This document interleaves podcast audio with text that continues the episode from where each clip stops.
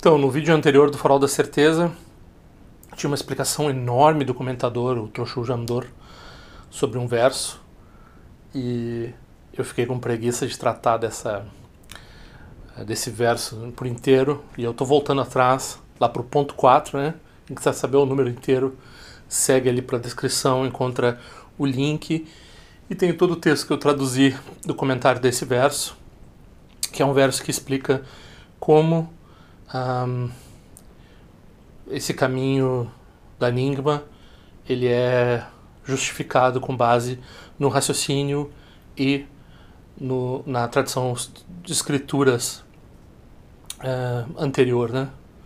Então vamos lá, vamos seguir lá dentro no vídeo e ver esse negócio. tzal.org apresenta Tendril Conexões Auspiciosas. Quem quiser pedir o cartão, por favor, é só mandar o seu endereço de correspondência para conexõesauspiciosas@gmail.com. Por favor, é só enviar o endereço com o seu CEP, tudo direitinho, e eu vou estar enviando. E se por acaso você quiser fazer uma contribuição, tem esse código QR e também o e-mail conexõesauspiciosas@gmail.com. Sem o tio serve como uma chave Pix, você pode ajudar dessa forma essa atividade, né? Se, ela, se você vê algum mérito nela. E por favor, não esqueça de se inscrever no canal, não custa nada, ajuda muito o canal. E curtir os vídeos, assistir os vídeos, comentar os vídeos. Embora, como eu sempre digo, a área de comentário, muitas vezes eu não respondo lá. Então, se a pessoa quiser mesmo uma resposta, manda um e-mail, que por e-mail, em privado, eu normalmente respondo várias, várias deixo pouca coisa sem resposta. Então, uh, o mesmo e-mail, né? Conexões auspiciosas, sentiu, arroba gmail.com. Então, nós vamos ver esse verso, né? O ponto 4. Quem quiser seguir esse, esse, essa tradução, é só olhar lá no, na descrição, tem o endereço para o 48 vídeo, né? Eu vou chamar ele de Ouro, uh, Ouro Fino, acho que vai ser o nome desse vídeo. Porque o verso diz que o ouro é refinado 16 vezes, né? Então, assim, o primeiro preâmbulo que eu preciso fazer aqui é que todo texto, né, ele tem uma, um público. Então, o público do Mipa Rinpoche, quando ele escreveu esse comentário, aos oito anos de idade, segundo uh, diz a tradição, é, o público dele era monges tibetanos da tradição Nyingma e da tradição Geluk e da tradição Kagyu porventura, ou Sakya porventura, ou Jonan porventura, né? Então eram pessoas que estavam no Tibete que tinham uma certa educação no budismo. Então aqui vai ser engraçado, né? Então ele vai fazer uma vai propor que tem um, uma escada de refutações que vai dizer assim, se você não é budista, então você pensa dessa forma, daí você vai ser budista, daí você vai estar no Shiravakayana, se você pensa no Shiravakayana, você vai estar pensar desse jeito, e daí você vai para outro. E daí, é, no nosso milieu, aqui quem está assistindo o vídeo, essas duas primeiras etapas, a etapa da refutação dos não budistas e a etapa da refutação, da refutação do Shiravakayana, são bastante relevantes. Por quê? Porque tem gente escrevendo aí na área de comentário, é, do ponto de vista da tradição Shiravakayana, né? Então está muito viva, né? No Tibete não era, não era assim. No Tibete não se sabia nem que existia viva essas tradições. Todo mundo achava que essas tradições tinham ficado no passado, né? Levou, foi no século XX que o, os tibetanos descobriram que no sul da Ásia ainda existia, né? É viva as tradições de Shiravakayana, uma, pelo menos uma tradição da Shiravakayana, né? Então a refutação não é assim muito completa, muito eh, não passa na nossa exigência. E tampouco a, né, a pessoa está aqui, muitas pessoas me escrevem assim, ah, eu sei, eu tenho um interesse no Buda, assim, mais ou menos, né, mas eu tenho minhas outras coisas lá que eu gosto, né. Aí tem essas pessoas que são meio universalistas, que acham que todas as tradições religiosas têm uma só base fundamental e tal, etc. Tem muito disso, né. Então, esse tipo de atitude eu, eu, falo bastante disso eu produzo refutações né, no meu, meu um pequeno modo de ser aqui que eu falo, mas você não vai encontrar nesse, nesse texto. Ele vai, o que ele vai falar aqui dos hinduístas, né, dos, dos seriam os oponentes, né, não tem dentro do Tibete. Né. Eles não, ele não está escrevendo para alguém que vai ler, está passando por cima, assim, dizendo: ah, quando chega né, nas coisas comuns às tradições tibetanas, aí ele se estende um pouco mais, né, porque ele está falando de um ponto específico dentro das tradições tibetanas. Então, essa refutação, assim, qualquer tibetano está convencido sobre a inferioridade do caminho Shravakayana, né? Você não precisa convencer um Geluk disso, nem ninguém. Todos eles aceitam, né? Que o caminho Shravakayana é ensinado por um tipo de pessoa. Bom, todo o budismo no Tibete é Mahayana, é Vajrayana, né? Então, não, não há necessidade nenhuma. Também, bom, tem alguma, tem a tradição Burn dentro do, do Tibete, mas tem muito pouco não budista dentro do Tibete e dentro dos leitores desse texto não vai ter um não budista. Né? Então não há uma refutação assim completa, né? Você vai achar uma não é uma refutação, é uma propaganda do budismo que tem só. Então, como é estabelecido uh, como ouro que depois de ser né, fundido várias vezes, ele fica perde as impurezas, fica perfeito. Então você vai usando o raciocínio, vai usando a tradição das escrituras, né? Vai confiando nas autoridades de acordo com isso e aquilo, e você vai estabelecendo o que é correto. Então, se aconselha a usar o raciocínio para estabelecer. Né? Então, fala aqui o Ronzompa. O Ronzompa é esse professor Nyingma anterior ao Longchenpa que estabeleceu a validade dos os ensinamentos Nyingma já eram assim que houve as tradições Sarma no Tibete, elas passaram a desconfiar das fontes Nyingma. Porque quando elas, elas mesmas foram na Índia, né, um pouco 200 ou 300 anos depois uh, de, de, que já existia né, o budismo no Tibete, eles encontraram outros conjuntos de textos tântricos e não encontraram os textos tântricos uh, que a Nyingma prefere usar e usava porque eram as fontes deles. Né? Então surgiu uma tradição longa de uh, duvidar da veracidade dos textos tântricos da, da Nyingma. Isso acontecia dentro do Tibete, né? É claro, hoje em dia, assim, você vai encontrar, obviamente, que uma pessoa que pratica o Shiravakayana não vai aceitar o Sutras Mahayana. Talvez ele reconheça algum valor, não vai aceitar aquilo como autêntico, né? Super comum, do ponto de vista Shiravakayana, né? Daí, do ponto de vista do, do Mahayana também, os olhos textos tântricos dizem, bom, para que eu vou aceitar esse negócio, né? E de fato, os veículos inferiores, eles não têm obrigação nenhuma de aceitar os textos dos veículos superiores. O oposto é, é verdadeiro. Então, o Mahayanista ele aceita todo o cânone Pali, todos os textos uh, do, do Shravakayana, e uma, o, a praticante do Vajrayana aceita todos os textos do Mahayana, né, é cumulativo. Né? Com relação a essa. Tem uma discussão no livro sobre a, tra a tradição Nyingma do, do, do, John Rinpoche, sobre essa discussão sobre a, a validade dos Tantras Nyingma. Hoje em dia, pleno anos 2020, muito já foi descoberto arqueologicamente em Dunhuan e outros lugares que ratifica a visão uh, Nyingma. Então, quando, quando 200 anos atrás no Tibete ainda havia a possibilidade de alguém dizer que ah, nunca se achou em sânscrito esse texto, então isso deve ter sido composto em tibetano, né? então não tem uma validade, assim, porque não vem da Índia, né? que é onde vem tudo que é bom, é uma coisa assim meio né, complexo de vira-lata dos tibetanos, né, mas enfim, tem uma validade maior, porque daí a gente tem mais chance de ser um texto né, é, válido. Então, a Nyingma era, era, por muitas tradições, escanteada com esse argumento. Hoje em dia, né, a gente tem que agradecer o esforço historiográfico imparcial né, das pessoas que trabalham é, nessa área, porque foram encontrados as fontes originais de muitos dos textos Nyingma, então parte da, da argumentação que poderia haver com relação a esses textos não, não cabe mais hoje em dia, né? Que é a parte que diz que eles não teriam uma fonte historiográfica dentro do continente, do subcontinente indiano, que eles seriam invenções tibetanas e assim por diante. Bom, esse, essa, isso que eu estou falando aqui não está lidado aqui no, mas é uma realidade com quem uh, o Mipan e o Trochojandor conviviam e, e, e a, a, a, qual o Dudjon Rinpoche também escreveu a respeito nesse livro da, um livro grosso assim sobre a tradição Nyingma. Vocês têm dois volumes, às vezes tem um, um livro grosso, tem um tem um capítulo lá que ele, ele eh, responde a refutações da, da veracidade ou da autenticidade da tradição Nyingma, né? que é um pouco o que está sendo feito nesse verso aqui, né? só que de uma forma extremamente resumida e não falando uh, exatamente da, da fonte ver, ver, veraz ou não dos, uh, dos tantras uh. O que se está fazendo aqui, bom, primeiro aqui eles falam, ele fala que né, se se a pessoa vai querer acreditar no Buda, daí tem que pensar que o Buda surge desse jeito, daquele jeito, e daí se você é um hindu, daí você meio que tem que aceitar porque tem uma um, uma justificação védica para o Buda surgir desse jeito.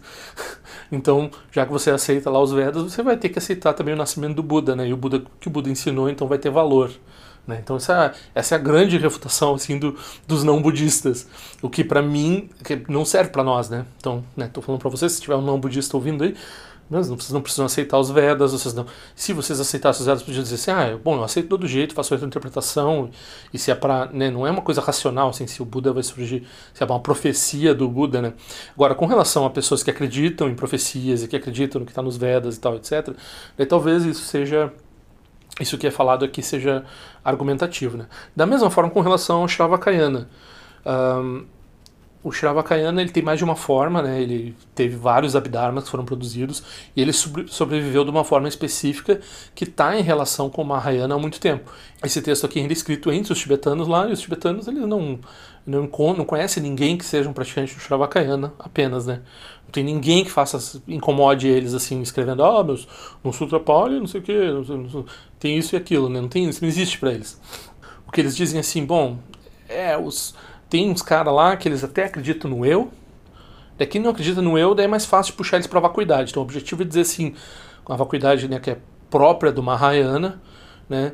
Quando você, você usa o argumento lá do Ratnavali, do Nagarjuna, daí você vai, vai, a partir dos próprios entendimentos deles com relação aos cinco escandas, se eles entendem a ausência de eu, eles vão ser capazes de entender vacuidade a partir de estudar, sei lá, o, o a, Grilanda Preciosa do Nagarjuna.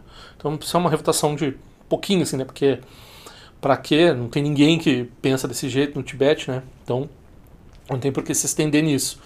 Uh, é importante dizer assim que algumas vezes, né, eh, tem algumas tradições que dizem que os cinco agregados formam o que a gente acredita que é um eu, e daí na tradição tibetana a gente tem a noção de que os cinco agregados ajudam a gente a, a, se enganar, a ter o hábito com relação ao eu, mas eles não justificam nem mesmo a, a, uma existência a ser refutada do eu. O eu é apenas nominalmente colocado em cima desses cinco agregados, eles não têm nada a ver diretamente com, com, com o que a gente chama de eu, propriamente dito. O que a gente chama de eu é só um nome que a gente põe em cima disso. Né? Então esse tipo de argumento não existe no Shravakayana. O Shravakayana tem outros jeitos de lidar com a ausência de eu a partir dos cinco, cinco escandas, a própria ausência de existência intrínseca dos cinco escandas, que vai levar ao entendimento de vacuidade se eles né, fossem examinar todos os dharmas e assim por diante. Bom, mas enfim. Então é importante saber que no Shravakayana não tem uma noção própria de vacuidade. Então, se eles quiserem entender o Mahayana, Daí tem que puxar lá o, a guirlanda preciosa e, e além no, no, na garjuna deles para eles verem se eles vão aceitar ou não o, a vacuidade e daí entender os ensinamentos do Mahayana. Bom, daí nos ensinamentos do Mahayana, se você aceita vacuidade, aos poucos você vai aceitar essa noção de pureza, pureza primordial, que ele usa essa, essa expressão que é própria da tradição Nyingma. Então, dá vacuidade, e daí ele cita vários sutras, né? vários sutras Mahayana que o nosso oponente aceita esses sutras. Então ele vai mostrar um após o outro, né? o Sutra de Vimalakirti, é, que diz, por exemplo, que as emoções perturbadoras são a linhagem de sangue dos, dos Tathagatas. Né? Vai citar sutras lá que os escandas são Tathagatas e que os pensamentos que a gente tem todos são Tathagatas. E vai citar sutras Mahayana que vão dizer que os seres que não veem distinção entre um, seres sencientes comuns e Budas. Esses seres estão mais avançados no caminho e esses seres facilmente atingem o estado de Tathagata ao, ao reconhecer as coisas desse jeito e, vão, e ele chega a dizer assim, o Buda por todo lado no Sutras Mahayana ele fica falando sobre que tem muita pureza nesse mundo e que você não está vendo isso porque você tem a sua, a sua mente cheia de, né, de confusão e assim por diante. Então, isso ele está dizendo, isso daqui é o quando se estuda um pouco isso na academia, se fala da conexão entre o Sutra e o Tantra. Então, o Sutra de Vimalakirti é um texto importante nessa, nessa transição. Por quê? Porque no Tantra a gente vai ter essa coisa da pureza inerente, e daí ele menciona dois aspectos, né? Por exemplo, que o oponente tem uma dificuldade a respeito, né? Um é essas coisas de prática com, com sorte, que a outra tradição, né, a tradição nosso oponente, eles têm uma, eles têm isso, Eles aceitam os sutras, eles dizem que não é para ser tomado muito literalmente esse negócio, é para fazer meio que uma visualização, não tem essa história assim de um, né, porque são tudo monges, são monges muito puros, são tudo muito um, uh, moralistas, assim, então não tem essa história de, sei lá, ter uma namorada, assim, né, isso daí não, não pode, são monges, né. Mesmo na prática tântrica, que seria em segredo, que seria fora do, do, do, conceito do sútrico e tem toda essa noção de uma pureza inerente a todas as coisas, inclusive a isso, né? Daí ele cita uns sutras ali que diz que os bodhisattvas devem renascer como mulheres para agradar os budas, né? E outro aspecto também é um aspecto que tem uma coisa de que fica muito aparente para quem conhece bem o budismo tibetano, né? Tem essas deidades iradas e tem esse aspecto da liberação, né? Que é um, uma espécie de um eufemismo que se usa para quando uh, tem um inimigo do dharma, né? Uma um demônio assim que causa uma, uma um, problemas para os praticantes, problemas para o Dharma de forma geral.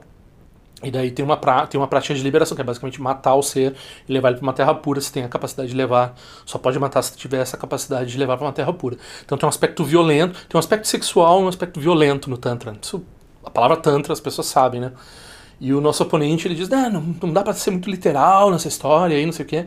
E daí aqui o nosso comentador ele vai lá e ele um, ele vai diretamente na, na fonte sútrica, lá no, lá no Mahayana, mostrando no Sutras Mahayana onde está a raiz daquela. A, a, a, raiz, não no sentido temporal, né, que depois o Tantra vai surgir os textos do Tantra. É mais assim, é mais a justi o, os, Como eu falei, eles são sustentados uns nos outros. Né? Então, se você tem o entendimento o Shravakayana, você pode botar o entendimento Mahayana por cima e você segue aceitando tudo que está lá no Shravakayana. E também o Tantra, né? o, o Vajrayana você coloca em cima do Mahayana e você tem que aceitar tudo que está no Mahayana. Então se está no Mahayana, o nosso oponente tem que aceitar. Porque ele também tem todo. Ele também tem o Tantra e também tem o Sutra. Se o aspecto de Tantra dele lá vai dizer que é muito. Uh, é muito. É menos, é menos literal, né? Não, não, não faz essas coisas assim que parecem erradas assim do ponto de vista moralista e tal. Aí o nosso o comentador está dizendo assim, ah, lá no Sutra está dizendo que isso daqui é uma atividade uh, budista, né? Isso aqui é kosher, dá para fazer. Não é que, né? Dá para fazer, né? Então tem. Depois ele vai falar um pouco uh, da, da necessidade de manter em segredo essas coisas, né? A gente está falando aqui em público no YouTube, aos tempos degenerados, né? Mas por quê? porque as pessoas entendem errado, daí elas saem lá e fazem qualquer bobagem, né? Então isso tá no texto, tá no comentário ali, que se você explica isso, é tem uma falha explicar isso para pessoas de, de menor inteligência, assim, que vão ou elas vão achar muito estranho isso e não vão mais praticar, porque o budismo vai ser uma coisa muito esquisita, ou duas coisas que pode acontecer, ou elas vão entender errado e daí elas vão distorcer os ensinamentos, né? Então tem que ter esse cuidado e também o próximo passo é que ele vai falar propriamente né, do caminho, desse ápice do caminho Enigma, que ele vai dizer que né, se uma pessoa tem um certo grau de entendimento e confiança na prática dela, ela, só, ela, não, precisa, ela não precisa fazer nenhuma atividade ritual ao estilo Vajrayana, ela pode só meditar. Ele diz que sim, né, pode ser isso também. Mas é o mesmo problema aqui da gente estar. Tá a gente não, a gente não tem nem Shravakayana bem estabelecido cá entre nós, eu, você, você que está ouvindo, né? Então o que, que significa o Shravakayana? Tomar refúgio no Buda, né? Entender o que é Sansara, o que é Nirvana, querer liberação, é, entender ensinamentos como as quatro Brahmas Viharas, ter compaixão, equanimidade, ter uh, amor, alegria, etc. Tem um monte de práticas no Shravakayana importantíssimas, né? E Vipassana, Shamatha, né? A pessoa tem que fazer, tem que aprender a fazer, tem que ter noção sobre isso, tem que uh, ver gosto nisso, ver o valor que o Buda ensinou isso. Depois no Mahayana, então, mais amplamente, tem tanta coisa e que a gente domina muito pouco. E daí no Vajrayana, claro, a gente pode, se tiver um guru, se tiver iniciação, pode começar a fazer prática Vajrayana, mas dentro do Vajrayana tem tanta coisa para fazer, tem um nondro para fazer, talvez não de início, porque pode não ser uma prática tão fácil. Depois de fazer um nondro, pode ouvir certos ensinamentos mais avançados. Daí, se ouvir isso, pode ser que consiga praticar, pode ser que ainda demore para praticar, porque não consegue bem é, colocar aquilo, integrar aquilo na vida. Então, não adianta uh, forçar a tanga assim e querer ad hoc dizer assim, ah, eu estou nesse nível aqui, vou praticar assim. É, não funciona assim, né? Normalmente a gente vai uh, a gente vai de acordo com a nossa capacidade e quando a gente está tentando praticar uma coisa que a gente não tem capacidade, fica evidente para nós mesmos, né? Deveria ficar, deveria ter uma honestidade de entender isso. Então, uh, por um lado, não se deve, né? Se a pessoa tem essa confiança, se ela tem essa capacidade mesmo, você não deve ficar tentando né, puxar a pessoa para a pessoa ir mais devagar, né? Então, por favor, se você já está quase num estado de, de Buda e muito adiante de mim, faça o que você entende que tem que ser feito, né? Já, mas, por outro lado, é muito importante deixar claro que uh, a maioria de nós não é, tem existe muito mais pessoas achando que conseguem, que ouvem certas palavras e que conseguem fazer o que está escrito ali, do que propriamente que conseguem fazer essas coisas, né? Então surge uma, uma um volume muito grande de praticantes uh, isso inclu, inclusive no Shiravakayana, né? Porque eu não sei, né, quando essas pessoas estão argumentando comigo a partir do Shiravakayana, se elas não são meros budistas de internet, se elas não têm né, a vivência que é necessária dentro da tradição né, Shiravakayana lá que elas preferem. Então eu não sei a partir de que de que budismo elas estão falando, se é um budismo de curiosidade, de leitura, de uh, você tem vivências, tem oferenda para sanga de trabalho, de você tem uma é, uma movimentação em termos das três joias, né? Ou se é apenas uma coisa da cabeça dela que tem um mérito da pessoa ficar em casa pensando no budismo, tentando fazer prática, né? Mas não, não vai muito longe, né? Então, é, como também frequentemente acontece de uma outra pessoa escrever assim, quando eu estou reclamando de budismo de internet, ah, mas não tem aqueles budas solitários, os pratyeka budas, não sei o quê. Bom, né, tu tá falando com uma Mahayanista, tu tá no canal de budismo tibetano, a gente considera isso uma prática quando você toma o voto de Bodhisattva, você está ouvindo esse nome Mahayana aí, você deveria tomar o voto de Bodhisattva. Então, você considera uma, uma afronta você querer praticar desse jeito, assim, não é, não é algo que você vai querer é, se manter numa prática isolada, mesmo porque o benefício que eles produzem é extremamente pequeno, né? Para que, que você vai praticar um caminho que vai produzir um benefício irrisório para tão pouca gente, né? Então, sabendo que tem essa multidão de pessoas que precisam dos ensinamentos. Mas aí a pessoa pergunta, né? Por quê? Porque tem um, porque tem um, existe um ensinamento. Existe, se o Buda ensinou um caminho para uma pessoa assim, ah, vai eu sou isso, né? É. E daí dizer, tu não pode dizer para a pessoa assim, ah, não, vai ser, porque, né? Só que o que tu pode dizer para a pessoa é o que, que tu tá falando comigo, então, né? Não fala com uma pessoa como eu, né? Vai falar com, com uma pessoa lá ligada ao Shiravakayana, vai falar com a pessoa. Que... Nem eles, na sua maioria, eles são no caminho do, do Shiravakayana, tem o Shiravakayana e o Pratyeka Budayana, né? Não tem ninguém do Pratyeka Budayana para você conversar com eles, porque eles estão tudo isolado mesmo, né? Não ajudam ninguém, né? Pelo menos o Shiravakayana, eles são gregários, eles conversam, tentam entender o Dharma juntos, fazem perguntas, debatem uns com os outros, praticam juntos, fazem. Esses outros aí, não sei, não sabe se tem alguém fazendo isso, porque estão escondidos, né? Então, esse tipo de pergunta é, é engraçado, né? A pessoa não sabe o contexto que ela está vindo para fazer a pergunta. Então, ele termina né, essa explicação é, valorizando o aspecto gradual dos ensinamentos. Isso os meus professores frisam bastante também. É engraçado porque a tradição Nyingma é tão vista como um caminho direto, um caminho instantâneo, né? É comparada com o Zen, etc. Mas é, ou e também se fala muito de não esforço, de não atividade. Se você vai ver os professores da tradição Nyingma, eles vão enfatizar o caminho gradual e eles vão enfatizar esforço e eles mesmos vão dar exemplo de trabalho duro, né? É, eu tenho essa experiência de eu estar preguiçoso, tendo dificuldade de aguentar a carga de trabalho no centro de Dharma e o exemplo dos meus professores é que se alguém não limpa o banheiro, ele vai lá pro banheiro e limpa. E daí todo mundo fica com aquela cara de vergonha, né? Porque se alguém não fez, e daí o professor teve que descer para a cozinha para servir o cachorro quente, é porque é, essa situação aconteceu, né? Então, uh, né? tu recolheu o cocô dos cachorros no, no, no jardim. Uh, nossa, o que eles trabalham, assim, é a coisa mais. É, são tudo workaholic, esses professores Enigma, né? Ah, as pessoas têm ilusões a respeito de, de caminho sem esforço e usam como desculpa, né? Ou, ou né, instantâneo, e daí, ah, não vai o que se faz de prática ritual, né? Os grandes professores.